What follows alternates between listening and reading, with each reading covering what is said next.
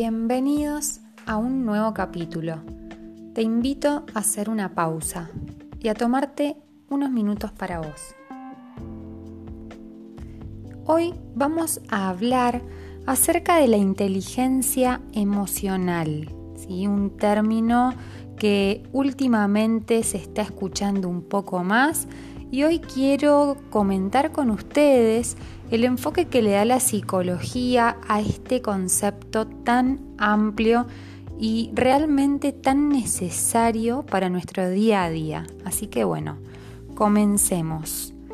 La inteligencia emocional tiene que ver con una capacidad para percibir, comprender y regular nuestras emociones y ojo acá, y las emociones de los demás. ¿sí? Entonces, percibir, comprender y regular. Veamos en detalle cada una de, estas, de estas partes de la definición. Percibir, la percepción emocional. La palabra percibir significa tomar conocimiento o reconocer de una manera consciente nuestros afectos. ¿Qué son nuestros afectos? Nuestras sensaciones, nuestras emociones, los sentimientos que tenemos. Entonces podemos decir que la percepción es un proceso estrictamente personal. ¿sí? Cada uno percibe a su manera. Siempre se realiza este proceso de percepción a nuestro modo. ¿sí? Podemos decir que eh, hay un dato no menor, que somos el resultado de la genética y su interacción con el ambiente. Ya vamos a retomar esta frase, ¿sí? Pasemos al segundo término que tiene que ver con la comprensión emocional, ¿sí? Como ya dijimos recién, la percepción tiene que ver con un reconocimiento de nuestras vivencias y experiencias afectivas nuestro y de las personas que nos rodean, ¿sí? Pero tiene que ver con un etiquetado. Ahora vamos a pasar a la parte de la comprensión. La comprensión, en cambio, tiene que ver con un proceso que es un poco más complejo que la percepción, ¿sí? O al menos requiere mayor esfuerzo personal. Podemos decir que esta comprensión emocional lo que hace es analizar los significados, las situaciones, las circunstancias, los hechos intervinientes, el contexto de cada situación que vivimos y todas aquellas variables que nos posibiliten comprender un conjunto de emociones o de afectos eh, que sentimos todas las personas. ¿sí? Entonces, esta comprensión emocional tiene que ver con el saber interpretar por qué ha tenido lugar la vivencia emocional que estoy transitando. ¿sí? Y por supuesto, qué interacción o qué efectos provoca en las personas cercanas a nosotros. Tiene que ver entonces con poder valorar la situación. ¿sí? Es un proceso un poco más complejo que integra la función racional con la función emocional. ¿Sí? La comprensión emocional tiene que ver entonces con un entendimiento y el porqué de lo que sentimos en nuestro mundo interior. Y la empatía, ¿sí? Es un mecanismo que nos va a permitir, por así decir, comprender la situación cognitiva y emocional nuestra y de otra persona. Y pasamos al tercer término que tiene que ver con la regulación emocional. Y acá quiero hacer una aclaración, porque a veces escuchamos regulación emocional y lo asociamos con un control emocional. Pero en verdad, si nosotros como seres humanos asumimos que las emociones son una parte esencial de nuestra mente, y mm, que los sentimientos también son procesos cognitivos, entonces no deberíamos usar el término de control, eso sería un error, porque no se trata de controlar las emociones, sino en todo caso de aprender a gestionarlas, aprender a administrarlas, tramitarlas, ¿sí? no está relacionado con la dominación, sino con plantearnos la pregunta de ¿cómo puedo hacer para manejar mis emociones de la manera más adecuada? ¿sí?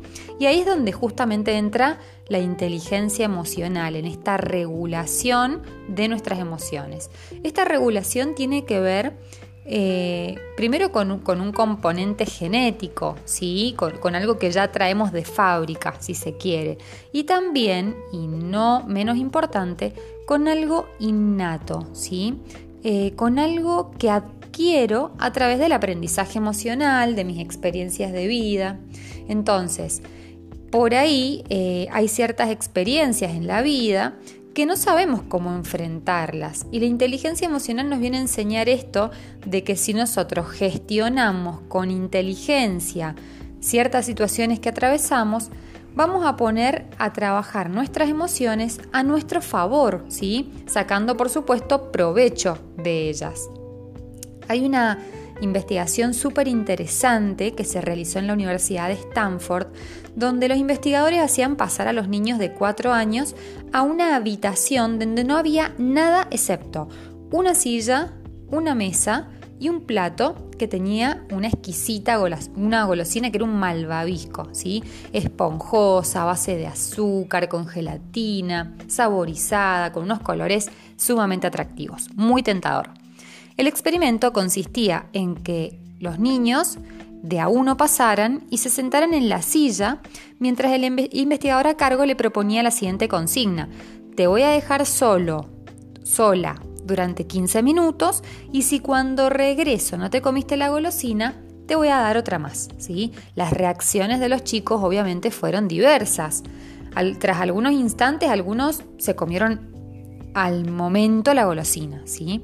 Otros resistieron la tentación de este placer inmediato para obtener una recompensa futura. Las actitudes de los chicos fueron de lo más diversas. Aquellos que no se detentaron y esperaron el paso de los 15 minutos mostraron un montón de actitudes de conducta. Algunos se quedaron quietos y con las manos cruzadas, otros cantaron, otros hablaron solos, otros miraron las paredes que estaban totalmente vacías, otros caminaron por la mesa, ¿sí?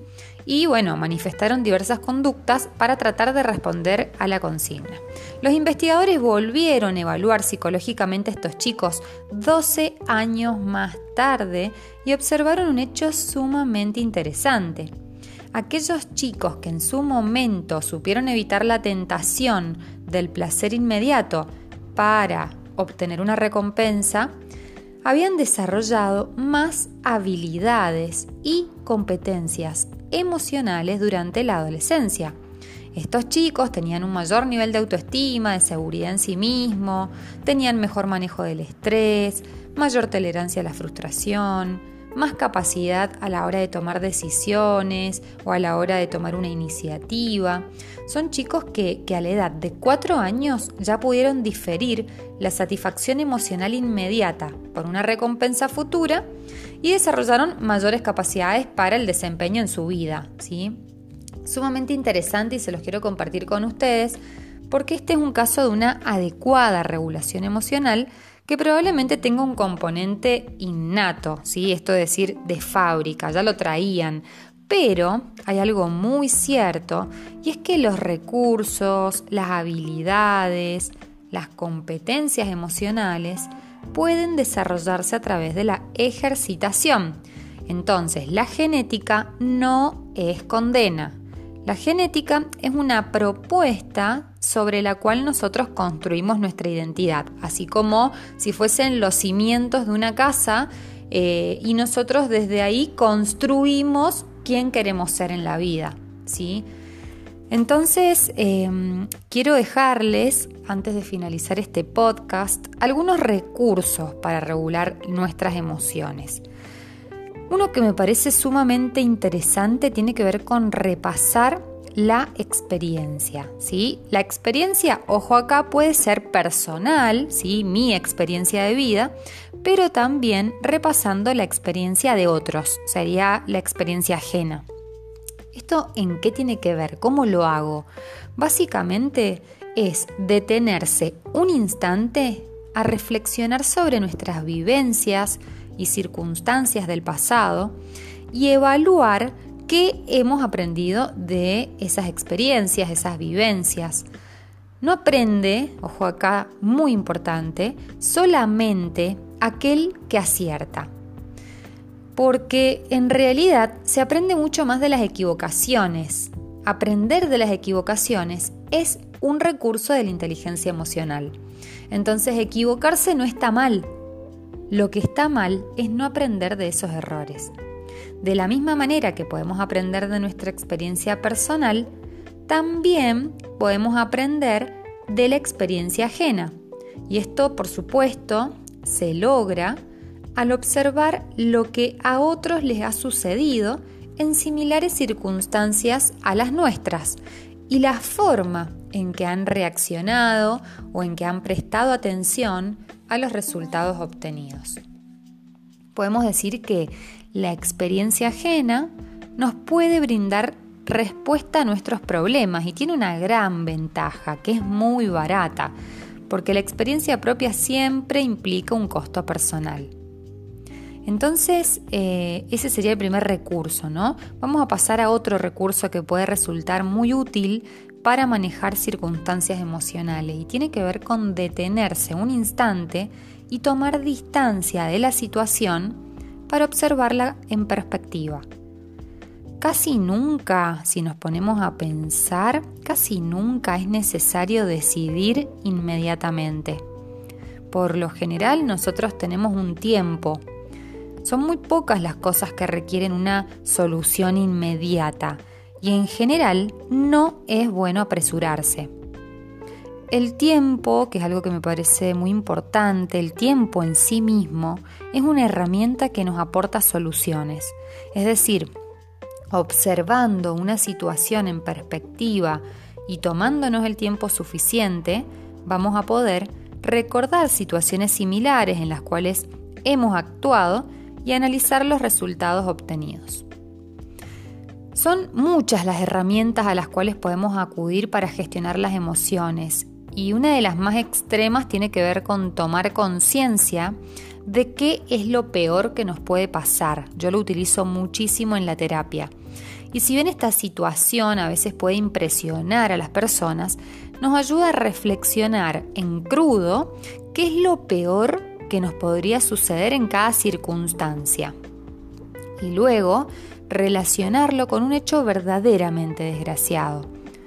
¿Cuántas veces hemos tenido un problema que ocupó nuestra mente de modo continuo y luego, de un momento para el otro, nos sucede una desgracia personal, familiar, laboral, cuya magnitud y cuya importancia hace que nuestro problema anterior parezca algo verdaderamente menor? Y este es un recurso muy útil porque ayuda en algún punto a relativizar los problemas. Entonces, la regulación emocional tiene que ver con un ejercicio de práctica constante. Créanme que llegamos a este mundo dotados con las herramientas necesarias para desarrollar nuestra inteligencia emocional. Pero lograrlo requiere únicamente de nuestro empeño. Entonces la, inteligencia emocional tiene que ver con una característica de nuestro ser, de la misma manera que lo es el temperamento, la personalidad, pero esta inteligencia emocional se va a manifestar a través de competencias o de habilidades que tienen que ver con aquellas capacidades, recursos que nos permiten comprender y expresar nuestras emociones y comprender las emociones de los demás. Como así también administrar nuestro mundo emocional. Lo que quiero decir es que resulta imprescindible desarrollar nuestra potencialidad para regular nuestro mundo emocional en base a nuestro propio esfuerzo y dedicación. Y voy a cerrar con una frase de Einstein que, viene en este caso como para cerrar este podcast y dice, la educación es lo que nos queda después de que uno ha olvidado lo que aprendió en la escuela, ¿sí? Qué importante esto, porque no solo es fundamental aprender en la escuela historia, matemática, geografía, lengua o cualquier otra asignatura, sino que en la escuela también se aprenden muchas otras cosas. Esa, esa educación es un todo. Y la educación emocional también debería desarrollarse en el ámbito escolar.